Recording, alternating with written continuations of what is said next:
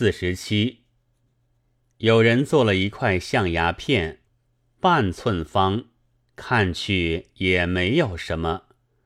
用显微镜一照，却看见刻着一篇行书的《兰亭序》。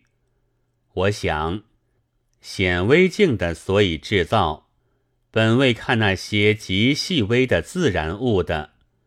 现在既用人工，何妨便刻在一块半尺方的象牙板上，一目了然，省却用显微镜的功夫呢？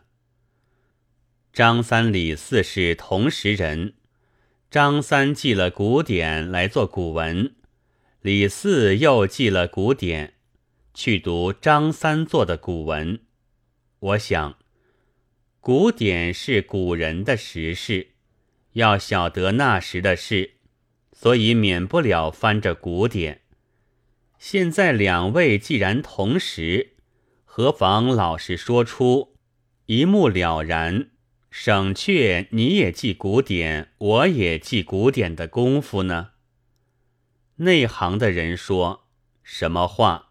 这是本领，是学问。我想，幸而中国人中有这一类本领学问的人还不多。倘若谁也弄这玄虚，农夫送来了一粒粉，用显微镜照了，却是一碗饭。水夫挑来用水湿过的土，想喝茶的又需挤出湿土里的水，那可真要支撑不住了。